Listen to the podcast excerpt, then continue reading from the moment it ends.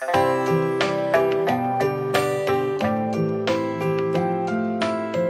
的，OK，好，我们来这个进入下一个主题，行为面试法。我们来讲了 STAR 行为面试法。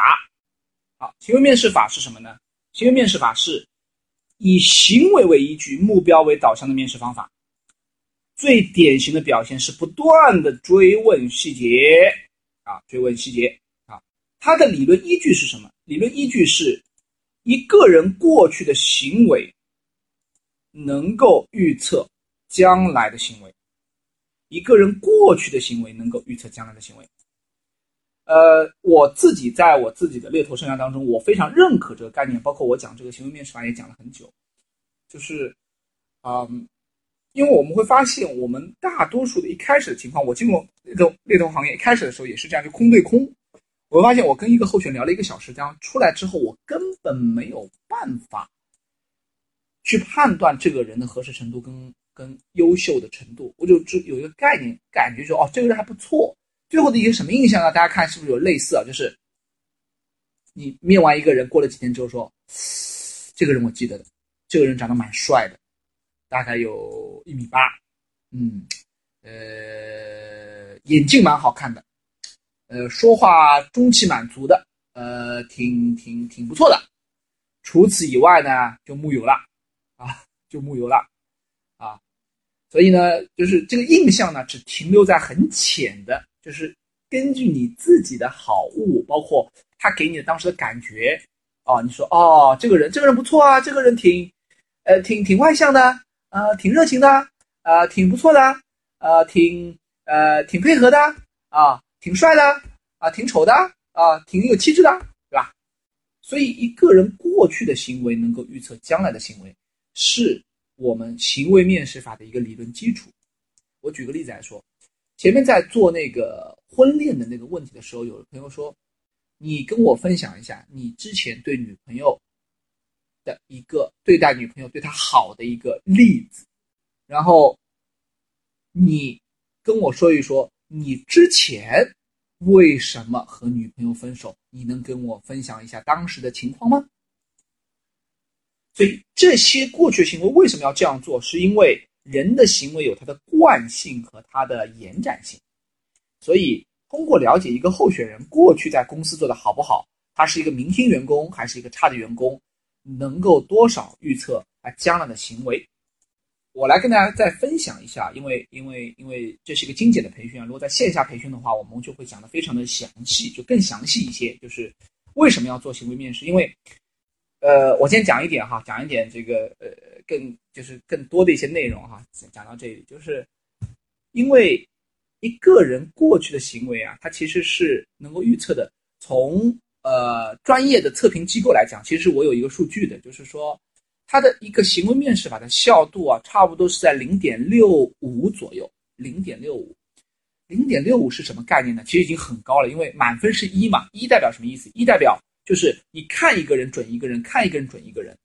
但是即使是乔布斯，即使是杰克韦尔奇，他也不能保证，实际上没有一个人的保证说我的招聘的看的人是一看一个准的，对吧？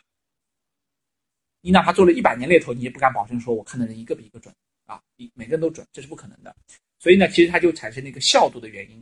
那么根据专业机构的这个测评来说的话。如果你只是看简历跟他过去，就是说他的一些经验等等的话，其实效度只有零点一到零点三之间。所以大家去理解一个事情啊，就是说光看简历是没用的。就是说你为什么会觉得，哎，我 Victor 我看简历这个人很不错，为什么一推每次都不成功？然后每次都觉 HR 跟我说，用人部跟我说这个人跟他们想要的很不一样，因为很正常。即使他简历不作假的话，即使是一个真实的简历。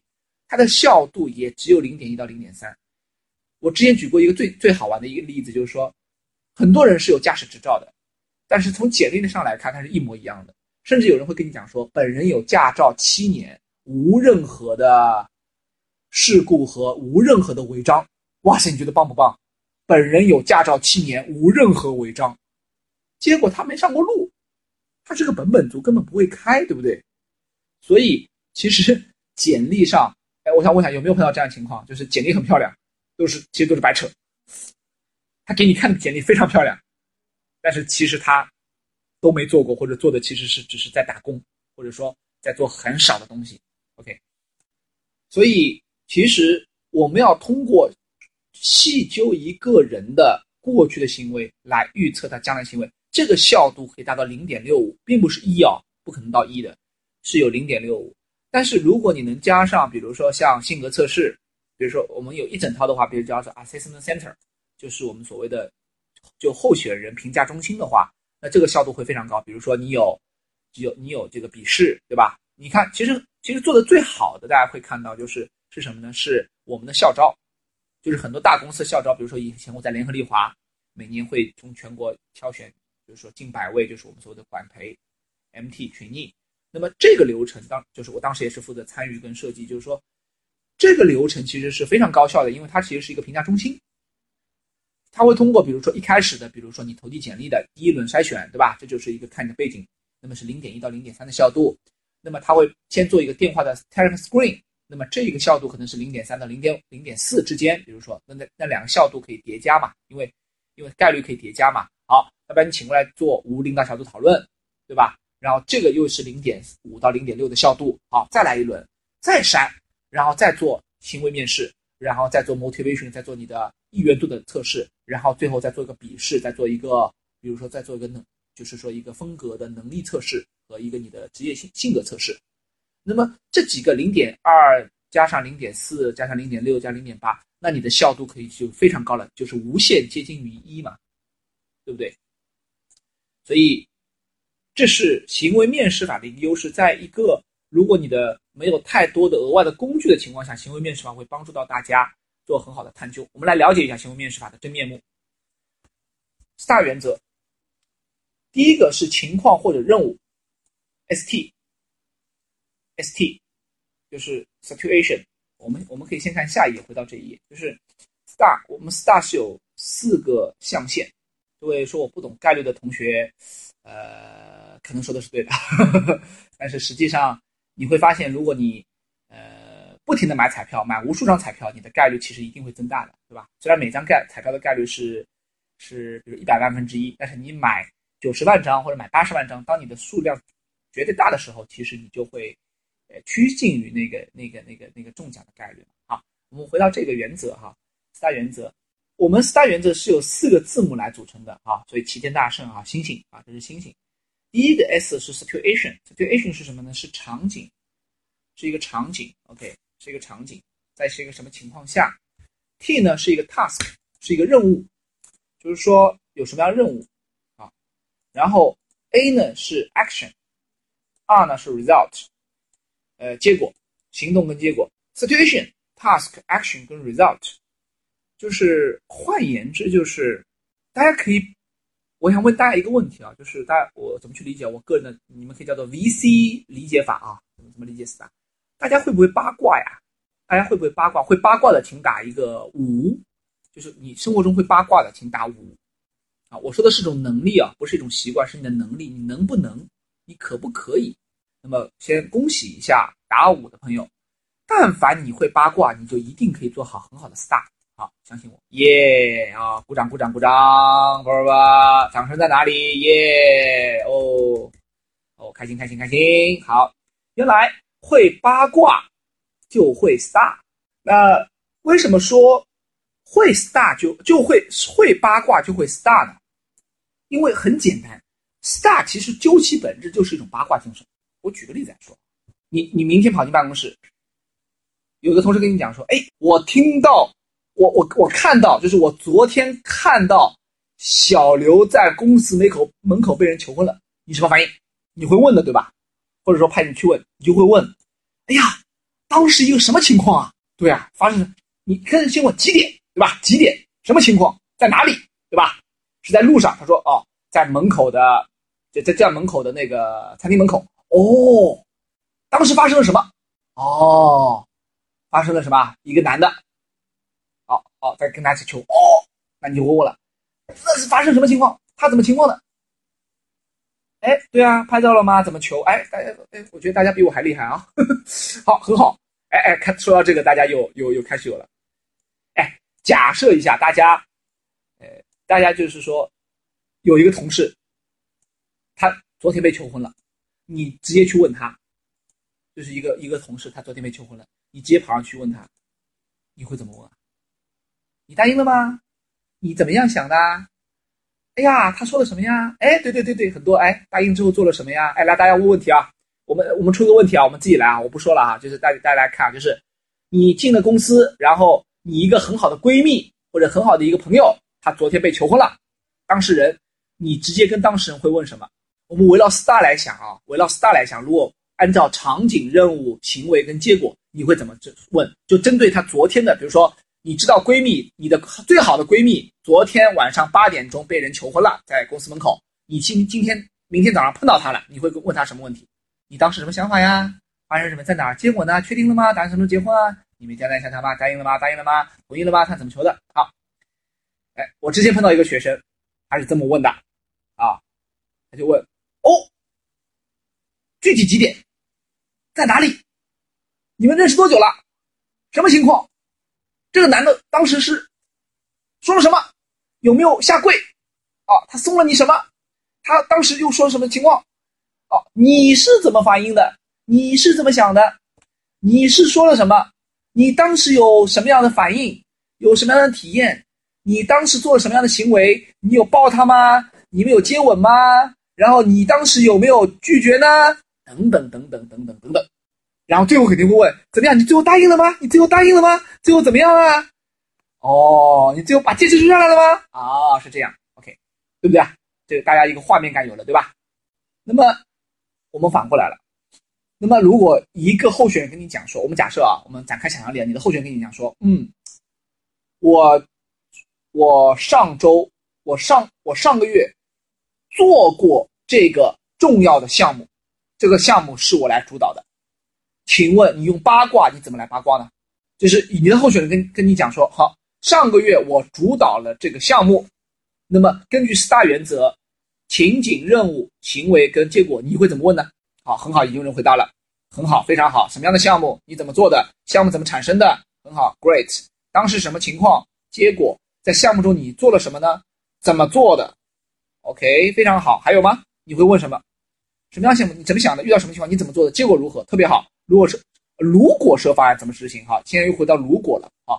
你要为什么做？你承担的主要任务是什么？Great，非常好。项目的目的是什么？在哪做？多长时间？怎么做？跟谁做的？项目最后怎么样了？难度有多大？你有遇到什么困难吗？非常好。你有遇到什么问题吗？你有遇到什么困难吗？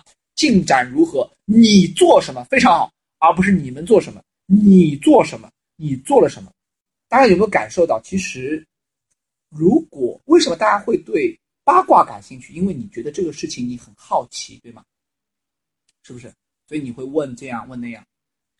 但实际上，好，大家还在这个踊跃的回答中哈。我们我们先回到这个呃课堂中来，就是其实你对这个项目或者对这个候选人，你真的有兴趣的话，就好比他跟你说昨天我被求婚了，你一定会问谁在哪里发生了什么怎么样，对不对？这是一种精神，我我只是为大家方便理解啊。这个有人说这个，呃，这个这个怎么八卦什么？其实我不太八卦，但是为了大家能够更多的理解，就是这个事情其实是很很容易去对等的。就是如果你对这个候选的项目对他本人有兴趣，你自然也会问啊，什么时候，什么项目啊？你做了什么？你的这个团队有多少人？你们跟谁合作的？当时发生了什么？你有遇到什么困难吗？哦，你碰到这些困难，你当时做了什么？你当时是怎么想的？哦，当时老总给你回封信说不行，你又怎么做的？哦，你给他回了封信说你一定要，然后呢？哦，是这个样子。OK，然后你的队员又辞职了，你怎么做？当时哦，你挽留他，你怎么挽留他的？哦，原来 OK，然后工程方又不让你继续了，你后来做了什么呢？你当时心情怎么样？哦，你当时很沮丧。嗯，我理解。你当时又怎么样呢？你哦，你当时想要放弃，为什么呢？你当时怎么想的？哦，最后结果又怎么样的？哦，你后来去跟他们讲，巴拉巴拉巴拉巴拉巴拉巴拉。如果你把这个事情当做你自己的一个非常有兴趣的点的话，你自然就去会问一些细节，对不对？而且我很负责任的来告诉大家一个事情，就是如果你能问出一些非常切中要害的问题，候选人会非常的尊重你的。他也会认为你非常的专业。只有哪些候选人会会不开心呢？是那些他在吹牛，或者是他其实做的没有他说的那些多的人，可能会恼羞成怒的。但实际上，如果他真的做过这些事情，他其实是非常乐意来跟你分享的。他会很迫不及待的想要跟你分享。哎，Victor，我跟你讲，我当时这个项目，哇塞，可难了。当时这个老总拒绝了我八回呢，我一次一次的到他家里去跟他说这个情况。后来我团队又没有钱，我怎么办呢？我就想了一个办法，巴拉巴拉巴拉巴拉。所以大家去想这个事情，如果你真的按照这个原则，你想把他的事情还原，所以你就会用这样的四大原则去问。OK。那么，这个很多人说这个这个，你看米奇老师为了做这个私塾，不仅牺牲色相，还要牺牲个人的节操，对吧？自从来了之后，节操已经碎了一地了哈。这个呃，但是跟大家讲一讲八卦去相通，是不是大家能感受到这个 star 可能离大家已经没有那么远了呢？star 你用的好，star 其实是这样啊，就是说，如果你运用了，就是说这个 star 原则。然后呢，你用的好的话呢，其实是会有几个标志性的东西。一个呢，就是你会有一个画面感，然后呢，你能把这个事情做还原。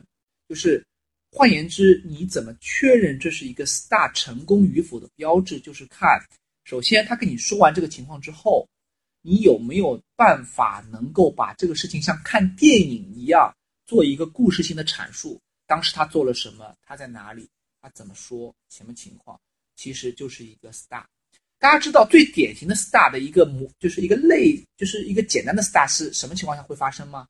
最最经典、最最简单的 star 是什么？就是大家看过港剧的话，就是那些陪审团在法庭上，就是一个非常非常一个经典的一个模拟的小 star。昨天晚上八点在哪里？OK，在家里，跟谁在一起？跟你跟你妈妈。OK，你们在干什么？在看电视。OK。看什么电视？哦，中央八套。OK，当时放的什么？哦，放的是《龙争虎斗》。OK，当时谁演的？OK，然后你们又做了什么？好，你们去刷碗，谁刷的碗？你刷的碗。OK，等等等等等等等等，他等于说是来问出这样的问题之后来判断你是不是在案发现场。所以它其实是一个漏斗型的问题，但是它是模拟 star 的来问的，就是你的行为是什么？嗯，是这样。谢谢大家的回馈，就很多大家就会提很多问题，因为。这个 STAR 的课程，如果要线下讲的话，大家可以猜猜看是几天？其实这个 STAR 课程在线下讲的话是两到三天的全天课程。我受过这个培训的，就是就是在线下讲的话是一个两三天的封闭性的，就是是一个全天候的课程，讲两到三天，光讲 STAR，只是讲 STAR，有做认证的。所以，所以就是说，呃，我用了这一个小时。跟大家来分享一些 STAR 的情况，因为其实是这样的，这个这 STAR 这个原则呢，我的理解呢是知易行难，知易行难，知易行难，就是说它理论很简单，因为市场上也有很多人在说 STAR，然后呢，呃，很多人也知道这个理论，就是说啊，就是问一下对方的情况，还原一下情况，但实际上在我自己的带教过程当中，包括在自己的这个多年的猎头生涯，包括在培训生涯当中，我会发现。其实真正能用好的人寥寥无几，寥寥无几，所以这个是要靠操练，而且是要靠有人能够去像 mentor 一样，就是说能够去指导你的，否则你肯定会跑偏。就像我们前面的几位同学说的问题，第一不愿意回答你，然后呢跑偏了，后续把你往沟里带，然后呢他给了你很多理论性的东西，他说啊这个事情我做过，我跟你讲啊哒哒哒哒哒哒哒哒哒哒哒哒哒哒，然后你收也收不住，对吧？然后还会有很多人就顾往左右而潜他，然后他就去提别的东西，然后或者他给你一个故事是不是你想要的故事？就是他是说了一个故事，他是说了一个 star，但是这个 star 跟你要的完全不一样。你听完之后，你依然判断不出他的能力的好坏，所以有很多很多的情况会发生。那么我们想今天做的事情呢，是至少给大家一个一个感觉，就是说，就是用模拟的这样的一个。呃，就像一个原则，包括原则去理解这样的一个情况。那么，STAR 呢，我们再分解一下，就是我们再确认一下。第一个就是情况或任务 S 或 T，ST 为什么放在一起呢？因为有可能 ST 有时候是模糊的，它可能只有一个场景或只有一个任务，它的场景可能是模糊的。那么这个是什么呢？是候选人行为的背景或处境，可以解释他为何有这样的表现。比如说，我去年公司业绩下滑了，公司给我一个任务，要我在一个月之内拿到三百万的回款，那么这就是一个 STAR 的开始，就是是一个情景加任务。那么行动，行动是候选人针对这个某个情况或某项任务所做和所说的，通过这种行动了解到他过往的表现，因此可以说是行为实力的关键。行动还可以包括应征者没有做到或没有说到的部分，比如说他想到的，他当时的一些心理活动等等。那么最后是个结果，它产生的结果。但是在这个 STAR 当中，STAR 当中最最重要的，大家认为是什么？这四个字母 STAR 最重要的一个字母是什么？大家去都选的是 A，那我能追加一个问题吗？大家为什么觉得 A 如此重要？为什么 A 是如此重要？有人能回答，就是能够分享你的。大家去理解一个情况，就是说，所有的四个当中，只有 A 是你是可控的，只有 A 是可控的，就是 A 能体现你的 action，你的行为能够体现你的心态、你的意愿跟你的方法跟能力，对吗？但是不是所有的结果跟情景你都可控，对吗？所以有两个原因，一个是行为很重要。它是一个主观能动性，它是一个能力的行为的表现。第二，只有行为是可控的，是有受候选人控制的，其他都不受他完全的控制。所以，我们更多的行为实践是要放在 A 上面，而不是结果，而不是结果。因为很多朋友们会本末倒置，他就是说，哎，最后结果怎么样？哦，结果好，OK，Great，这个人是个好人啊。结果不好，这个人不太好。所以，不要以单纯的结果来判断一个候选人是不是一个合适的人。